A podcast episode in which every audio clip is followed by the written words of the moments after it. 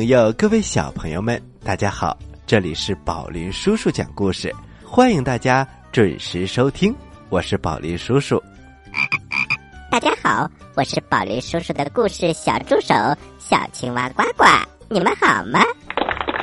宝林叔叔，最近遇到什么好玩的事儿吗？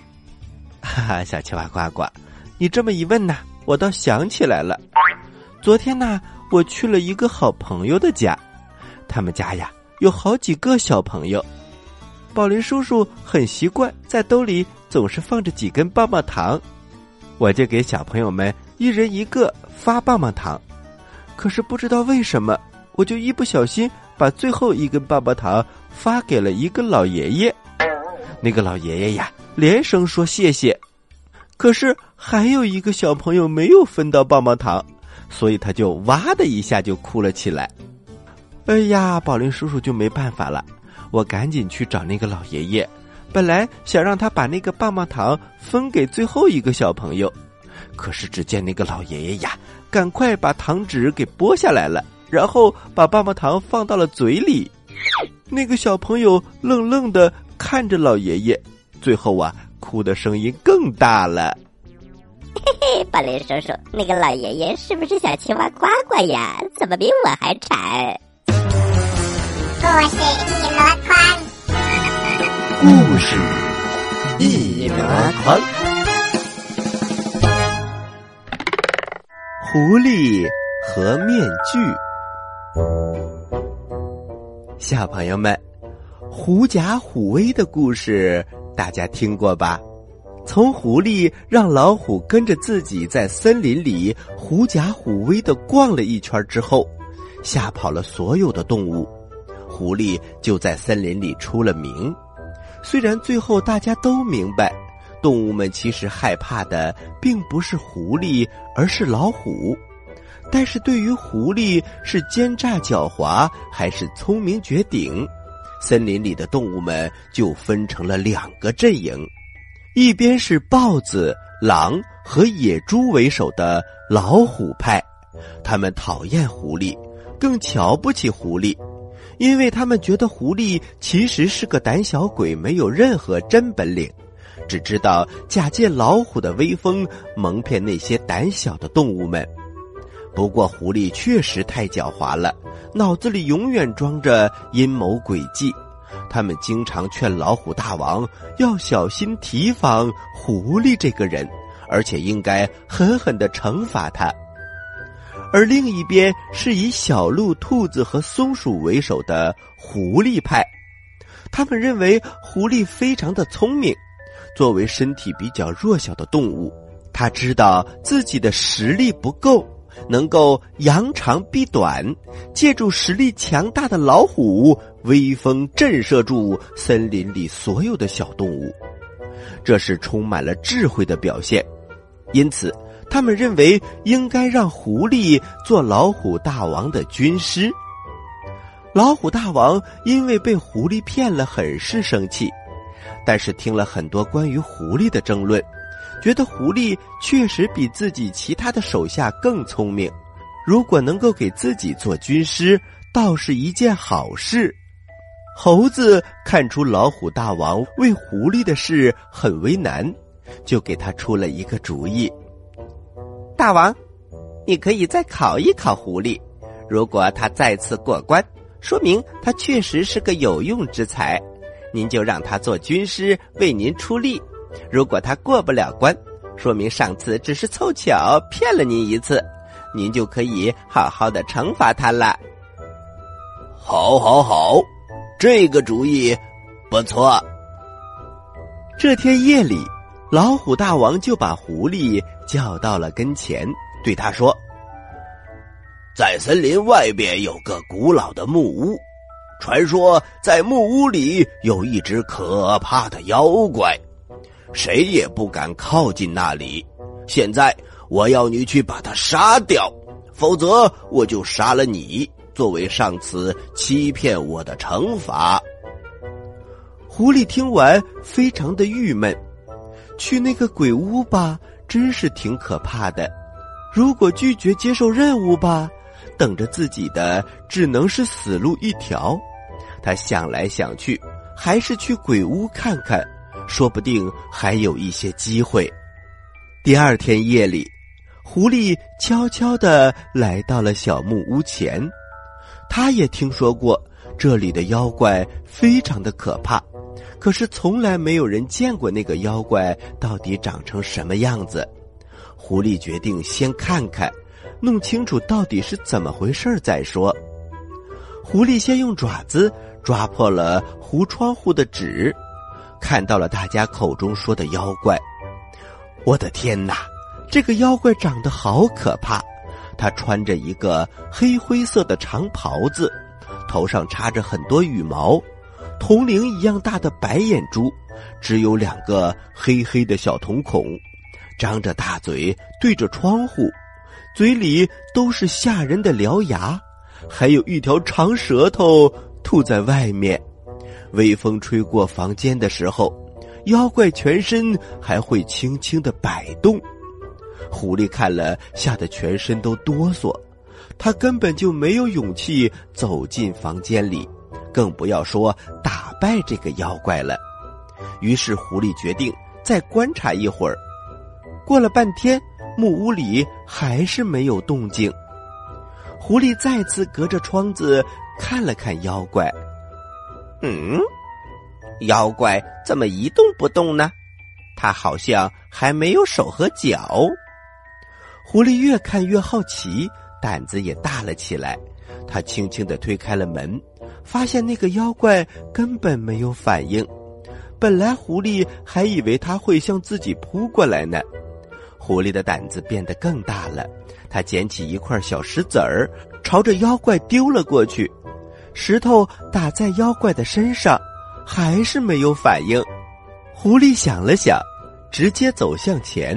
用爪子推了一把，没想到妖怪从椅子上倒了下去。原来根本就是个稻草人，只不过脸上戴着一些可怕的面具。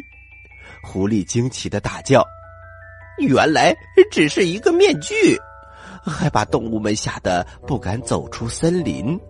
这一定是外面村子里的人弄来吓唬野兽的。”狐狸洋洋自得的拿着面具回到了森林里，这下他可以向老虎大王交差了。狐狸向大家吹牛，自己怎么勇敢无畏，三拳两脚打死了怪物，还把他的面具带回来献给老虎大王。这一次，动物们都没有什么话可说了。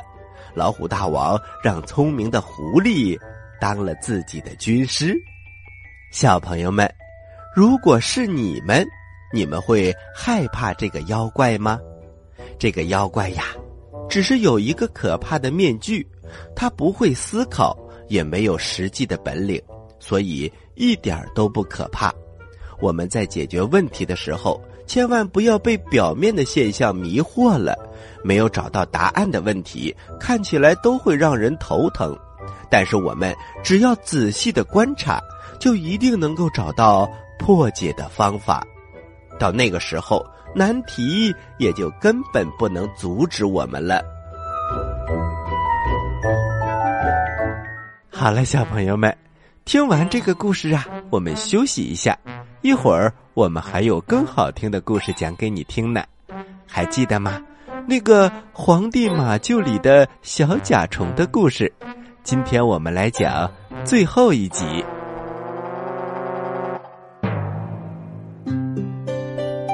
在遥远的地方，有个奇怪的星球上，住着一只可爱的小青蛙。它个头不大，肚子大，眼睛不小，心眼儿小，嘴巴不甜，爱吃甜，有事儿不叫，没事儿叫。它的名字叫做呱呱。为了学习。讲故事的本领，他不远万万万万万万万万里来到地球。现在他是宝林叔叔的小助手。欢迎收听宝林叔叔讲故事，小青蛙呱呱在。这里等着你哟。您现在收听的是宝林叔叔讲故事，嘿嘿嘿，哈！各位大朋友，各位小朋友们，欢迎大家回到宝林叔叔讲故事。我们接着来听《皇帝马厩里的小甲虫》下集。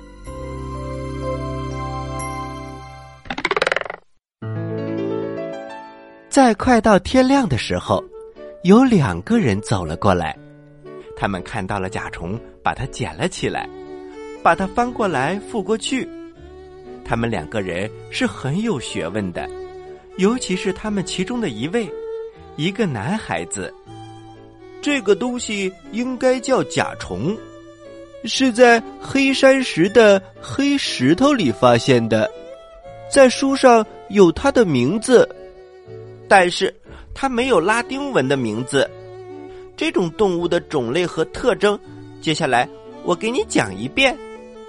那位年长的学者非常反对。讲一遍可以，可是你不可以把它带回家，因为我们家同样有很多这样的标本了。甲虫听着，他觉得他们说的这些话太没有礼貌了。所以，他突然从这个人的手中飞走了。现在，他的翅膀已经干了，他可以飞得很远。他飞到了一个温室里去，这儿的屋顶有一部分是开着的，所以他轻轻的溜了进去，钻进了新鲜的粪土里。哦，我的天哪，这儿真是舒服！不一会儿，他就睡着了。他梦见。皇帝的马死了，梦见自己得到了马儿的金马掌，而且人们还答应他将来再造一对儿给他，这是多么美妙的事情啊！于是甲虫醒了过来，它爬了出来，向四周看了看，这温室里面真是可爱至极。巨大的棕榈树高高的向空中伸去，太阳把它们照得透明。在它们下面展开了一片丰盛的绿叶，一片光彩夺目、红的像火、黄的像琥珀、白的像新雪的花朵。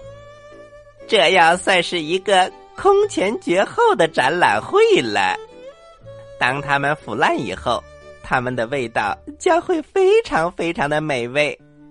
这真是一个食物储存室，我一定有些亲戚住在这儿。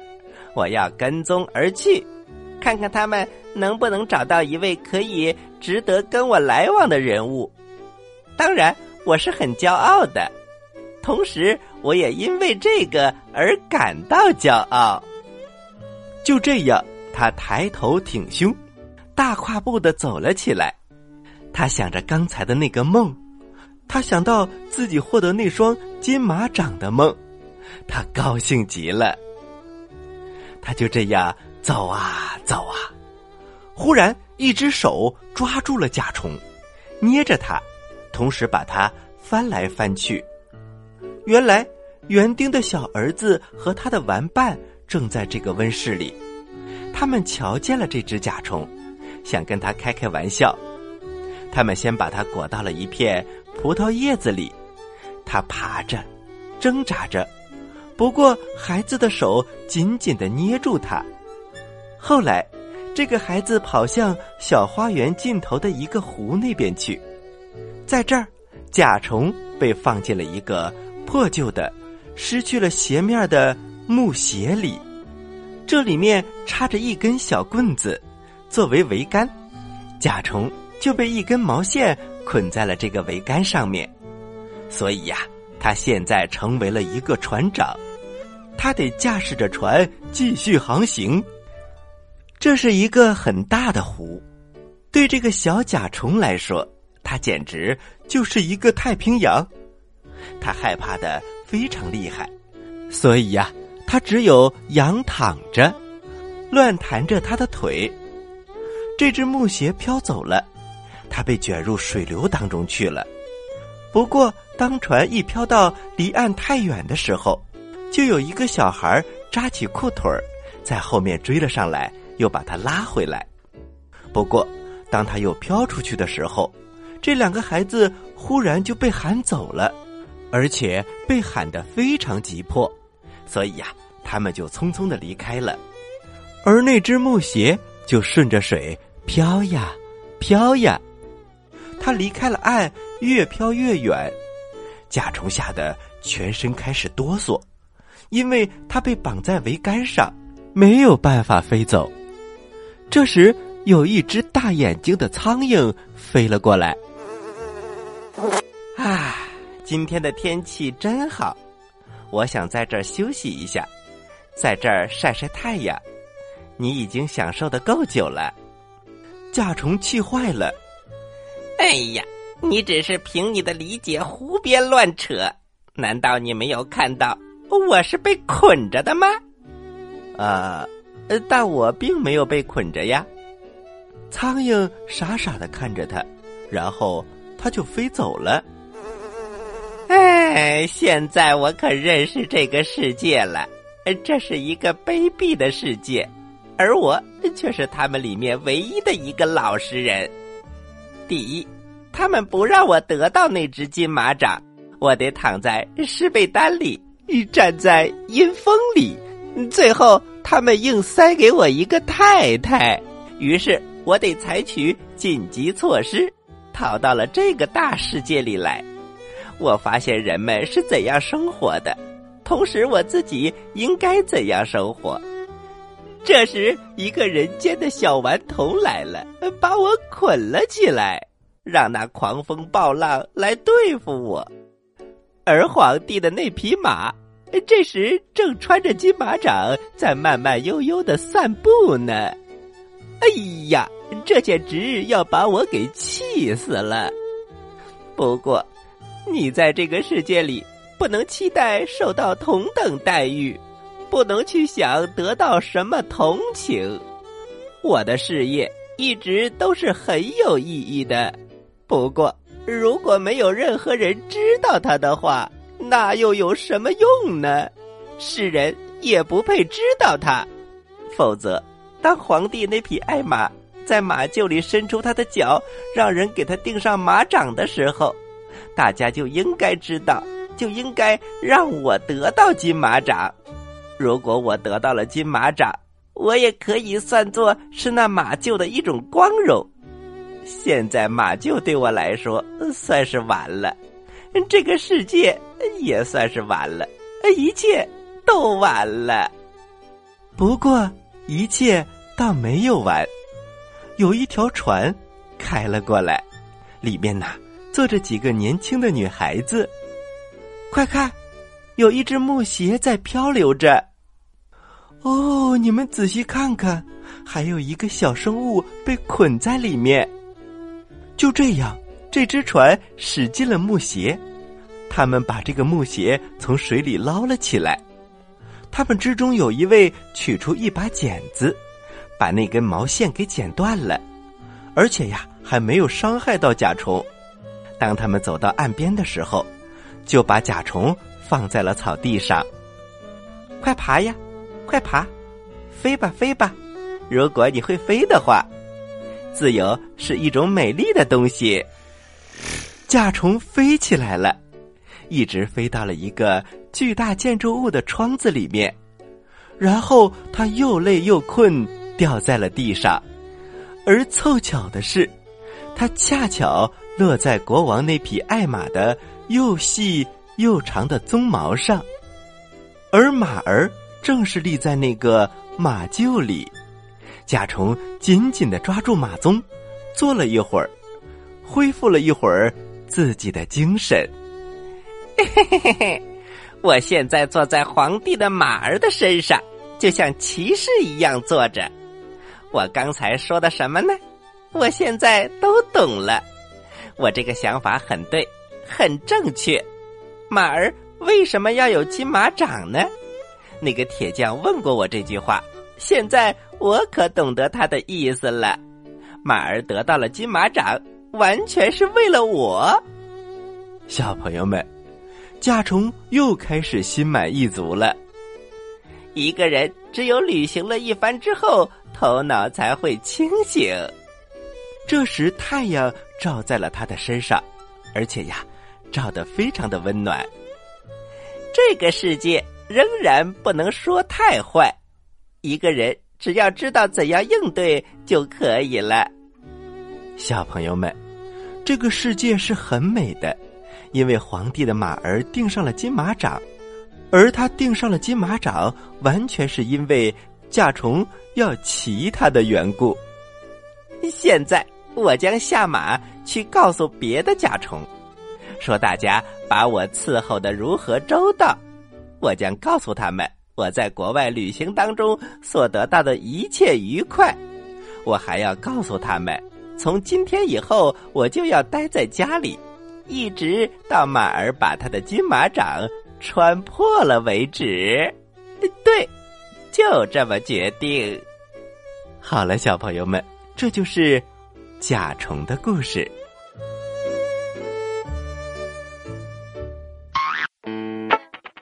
喜欢我们的故事，请关注我们的微信公众平台“宝林叔叔讲故事”，故事多多，互动多多，还能赢礼物哦！赶快关注吧！小朋友们，我在这里等着你哦。好了，小朋友们，故事讲完了。接下来是呱呱提问题的时间，请小朋友们做好准备。我来问，你来答，呱呱提问题。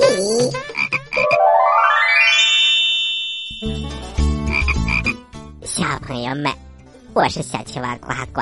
今天我们听了两个故事，虽然很多小朋友都等待着我来提问题。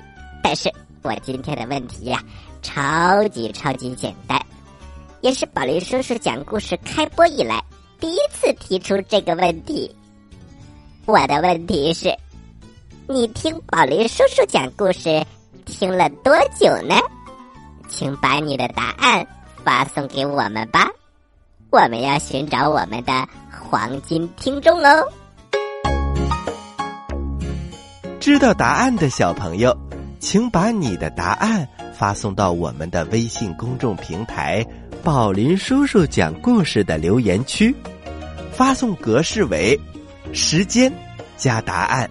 比如你回答的是六月一号的问题，请发送零六零一加答案。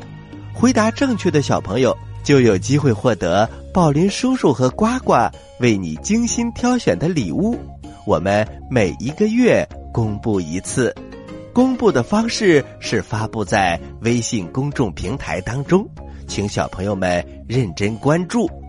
好啦，今天的节目就到这里了，我是宝林叔叔，我是小青蛙呱呱，欢迎大家继续关注本台接下来的栏目，咱们下期再见，下期再见。